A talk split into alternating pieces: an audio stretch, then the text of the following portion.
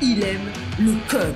Il faut que la communication soit codée, mais de façon claire et transparente. La rigidité, c'est pas pour nous. Mon nom est Francis parent et vous écoutez le Sandro Show. Mais le plus important, c'est qu'il est bélier.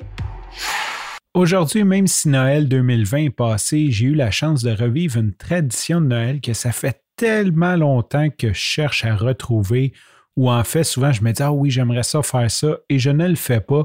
Et cette tradition, c'est d'écouter le film Le joyeux Noël des pierres à feu.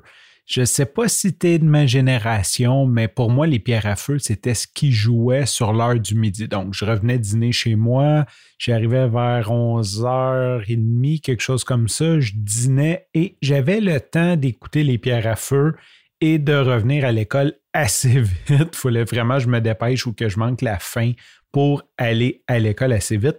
Et quand je parle des pierres à feu, je parle des vrais vieux Flintstones en comique, ceux que mon père a écoutés quand il était jeune sur l'heure du midi, ceux qui ont joué sur l'heure du midi, je dirais des années 60, peut-être 70, jusque dans les années 2000.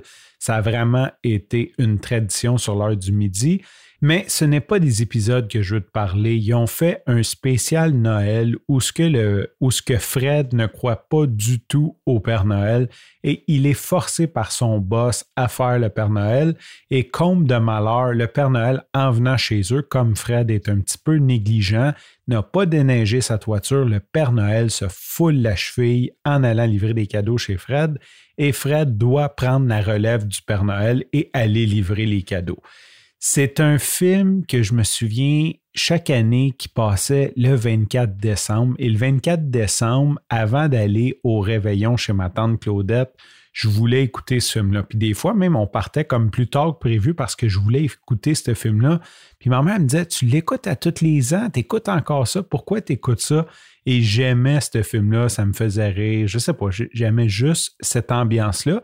Et un jour, il a disparu. Ils ont arrêté de le passer. Je ne sais pas s'il avait plus les droits ou s'ils se sont dit écoute, c'est un vieux film, c'est plate, personne ne veut écouter ça. Et ils ont tout simplement arrêté de le passer. Et entre-temps, ben, de mon côté, je me suis débarrassé du câble. Euh, bon, plusieurs événements ont fait que je n'ai pas revu ce film-là depuis, je dirais, une bonne vingtaine d'années, 15-20 ans. Mais à chaque année, à Noël, je pensais à ce film-là. Je me disais, ah, j'aimerais ça revoir ce film-là, j'aimerais ça écouter ce film-là. Je l'avais cherché sur Internet, je ne l'avais pas trouvé il y a peut-être une dizaine d'années. Bon, je l'avais comme un petit peu abandonné les recherches. On dirait que cette année, le fait d'être en vacances et de ne pas recevoir me laissait de l'espace dans ma tête pour repenser à ces vieux souvenirs-là le rechercher sur Internet et j'ai eu la chance de trouver quelqu'un qui l'a enregistré sur Prise 2. Évidemment, c'est le canal pour écouter ce type de film-là et qui l'a diffusé sur Dailymotion. Donc, cette année, aujourd'hui, j'ai eu la chance d'écouter Le Joyeux Noël des Pierres à Feu. Sincèrement, je pense que je suis le seul à aimer ça. Ma blonde a ri un peu, elle ne l'a jamais vu. Et mes enfants, bon, ben, après 15 minutes, ils sautaient partout. Ils voulaient plus écouter ça. Tout ça pour dire qu'aujourd'hui, j'ai eu la chance de revivre cette tradition de Noël.